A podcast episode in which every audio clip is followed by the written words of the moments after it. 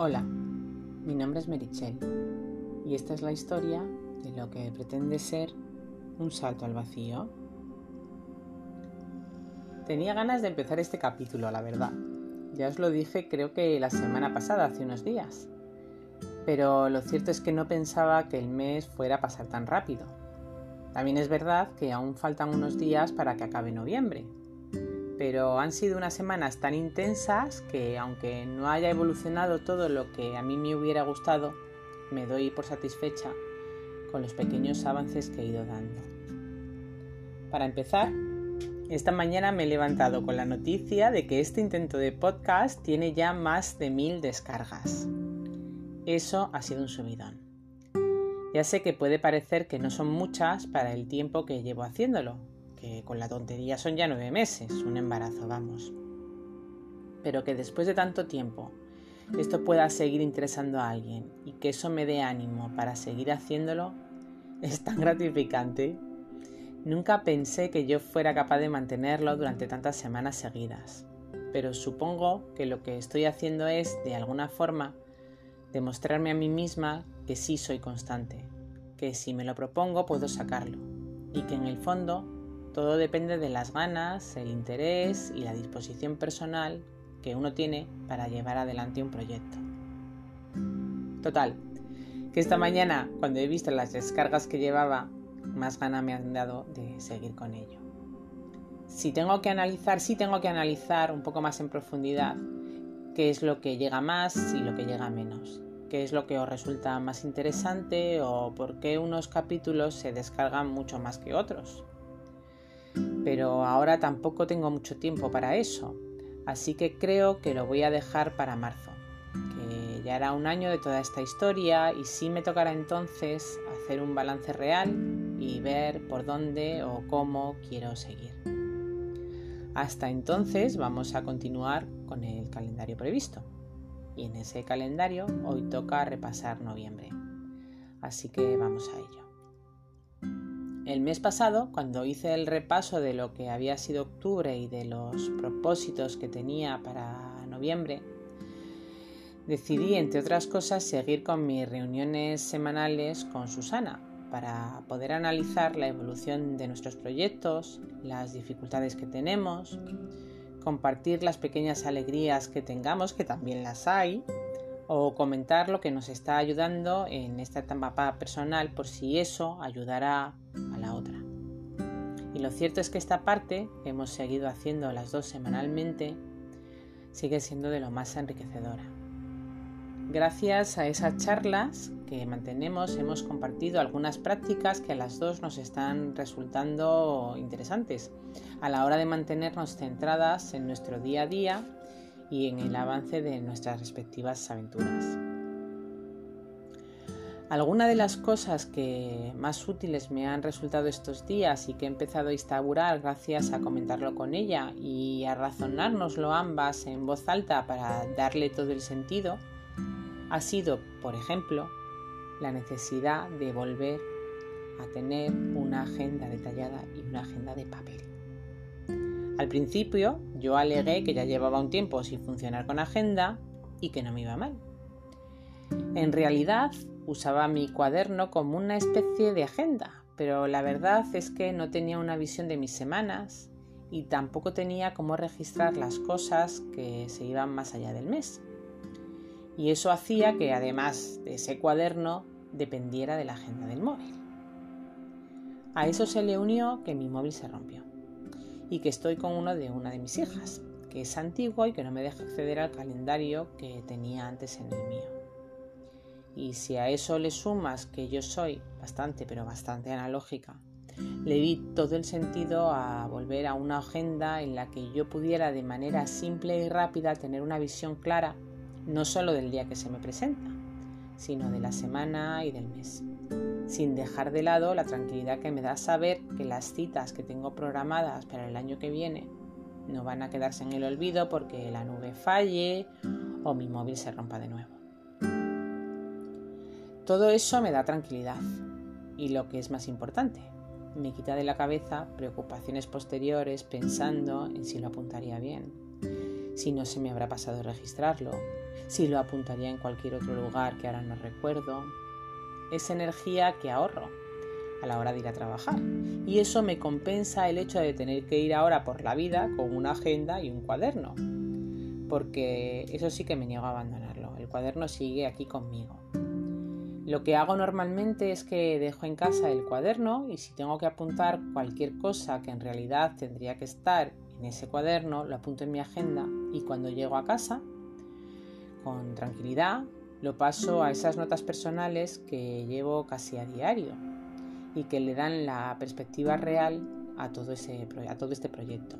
Cosas que no tienen que estar en la agenda, pero que en un momento de emergencia me ayuda a dejarlas registradas para tener la tranquilidad de que no se me olvidará luego. Y siguiendo con este tema de la organización y con los temas también de los tiempos, otra práctica que estoy tratando de instaurar estas semanas es la de bloquear esos tiempos que voy registrando en mi agenda para hacer lo que realmente estaba programado. Escuchando uno de los capítulos del podcast de Úrsula Campos me di cuenta de que hay días en los que me disperso un poco. Ocurre que a lo mejor he programado para toda la mañana el estar trabajando y de repente me acuerdo de que no he llamado al médico para pedir una cita o de que tengo que hacer la comida en un rato, porque de eso también tengo que acordarme y tengo que llevarlo para adelante, claro, y que me falta algo en la nevera. Y entonces, como pienso que esa llamada o esa visita al súper me va a llevar poco tiempo, doy por hecho que puedo dejar de hacer lo que estoy haciendo y volver en cinco minutos. Y el problema no son esos cinco minutos que pierdo, es que ya me desconcentro. Tardo en retomar lo que estuviera haciendo y acabo perdiendo un tiempo que luego hace que me sienta mal conmigo misma.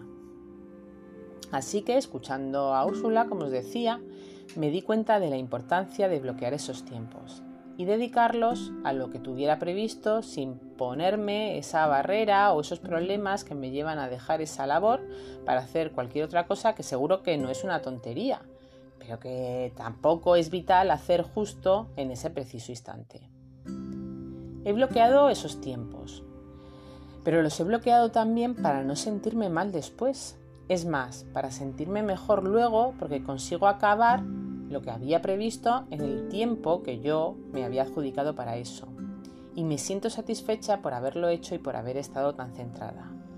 De manera que cuando estoy haciendo lo que me corresponde en cada momento y me viene a la cabeza algo que debería hacer, simplemente para un segundo.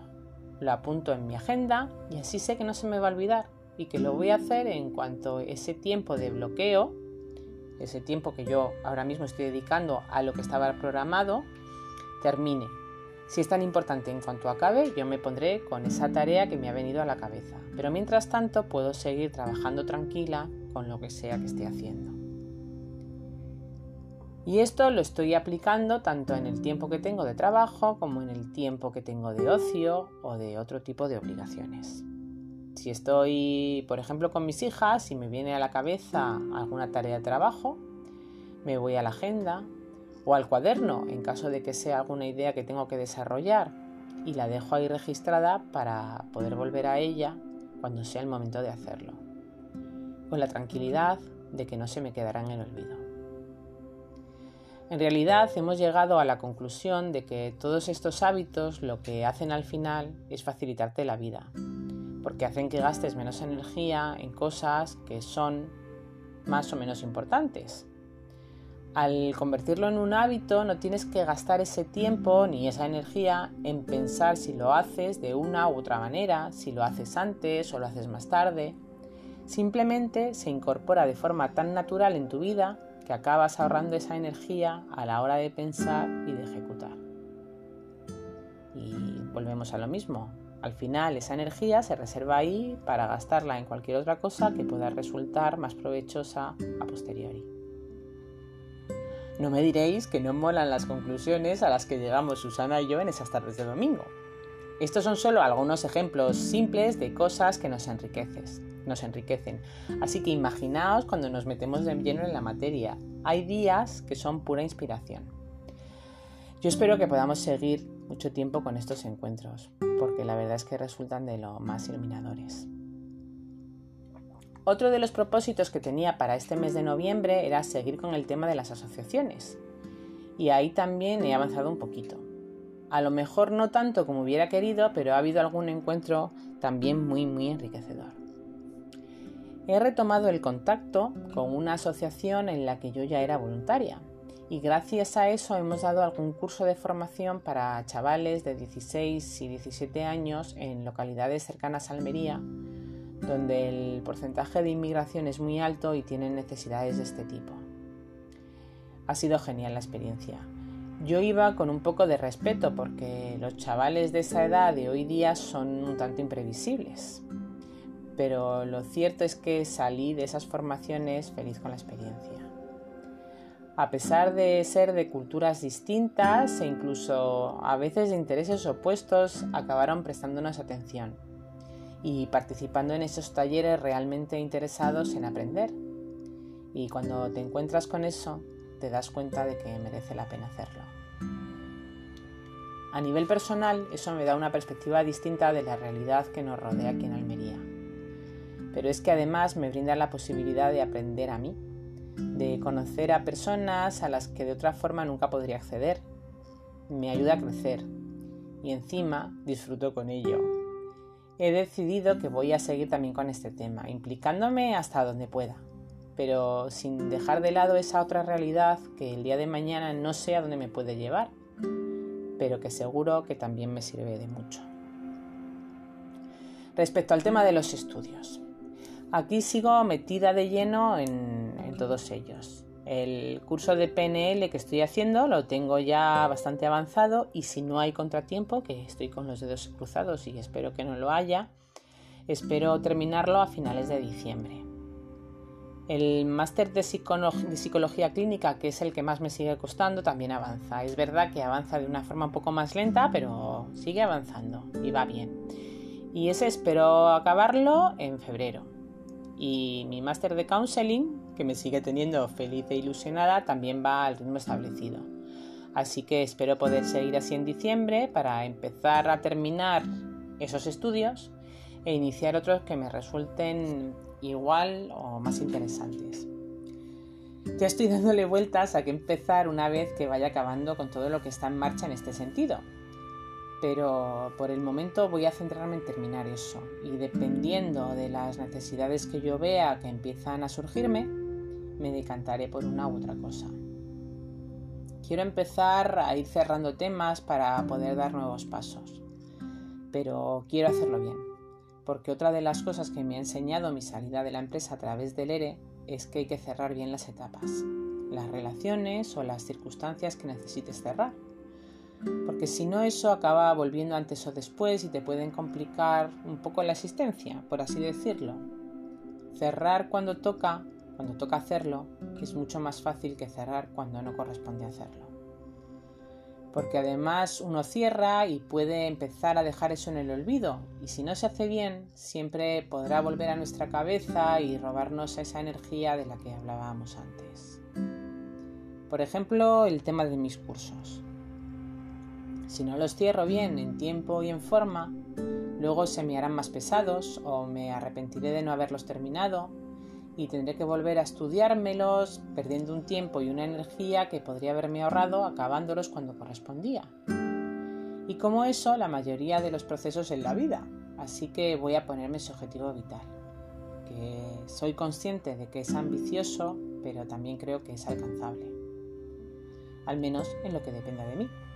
Porque si se da el caso de que no depende de mí y no puedo cerrar esa etapa o ese proyecto o incluso esa relación, pues he decidido dejar esa responsabilidad en la persona a la que le corresponda hacerlo y poder seguir yo avanzando con tranquilidad en mi camino. Y respecto a diciembre, eh, mi profesora de yoga, que es uno de esos ángeles de la guarda que ya os he contado que tengo, me ha propuesto hacer en enero un taller de meditación y he decidido poner esa energía y esa ilusión de la que ahora dispongo en ello. Así que esa es una de las tareas que tengo para este mes. Me hizo tanta ilusión que me lo propusiera que me dio alas para seguir soñando. Como os digo, es uno de mis ángeles de la guarda. Así que ella sabe lo que me hace bien y sé que no me va a dejar caer. y con toda esa confianza vamos a intentar hacer ese taller a ver qué resulta de esa experiencia. Pero estoy segura que va a ser positiva, sí o sí. Y una vez que tenga ese taller más o menos estructurado, quiero empezar a hacer el cierre de este año y a programar 2023. Tengo que sentarme. Tengo que sentarme y analizar esa línea de vida que tracé hace justo un año y que creo que más o menos hasta ahora he ido cumpliendo. Quiero sentarme y ver cómo afrontar el próximo año para poder seguir alcanzando metas. No os he contado, porque tampoco quiero aburriros con ese tema, que nuestro personal periplo por hospitales continúa y que se nos presentan unas semanas y espero que unos meses un poco complicados. Y digo que espero porque la alternativa que es no tener que ir a los hospitales es mucho peor.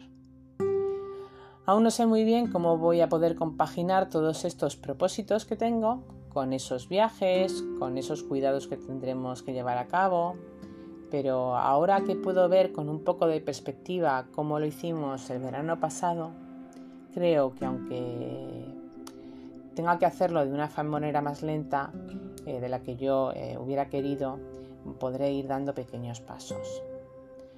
No puedo dejar de lado el hecho de que la tranquilidad que me da el no estar trabajando en el banco y poder disponer de todo mi tiempo para todo esto es lo que me mantiene más o menos estable psicológicamente. Y gracias a eso en casa estamos más o menos bien. Pero es verdad que está siendo un año muy difícil. Probablemente el más complicado de nuestras vidas. Y lo que nos viene puede hacerlo aún más complicado. El otro día nuestra médica de cabecera me preguntaba que cómo lo estaba llevando yo. Y por primera vez en mi vida creo que pude hablar de todo esto desde la calma y sin echarme a llorar a primeras de cambio, que es lo que hubiera pasado hace un año. Quiero pensar que ese es un síntoma de que a pesar de todo estoy bien anímicamente. Y todo este proyecto hace que además tenga una ilusión que en situaciones como la nuestra considero que también es importante. No sé cómo se nos dará diciembre. Lo mismo, dentro de un mes me siento aquí para deciros que no tengo nada nuevo que contaros porque no he podido avanzar en nada.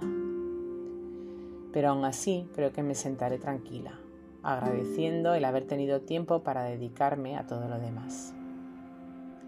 Vamos a intentar cerrar este 2022 que ha sido tan intenso en todos los sentidos de una forma tranquila con la intención de que el 2023 nos permita mantener esa calma que yo tanto ansiaba y que creo que sí he podido lograr. Yo soy Merichel y esta es mi historia.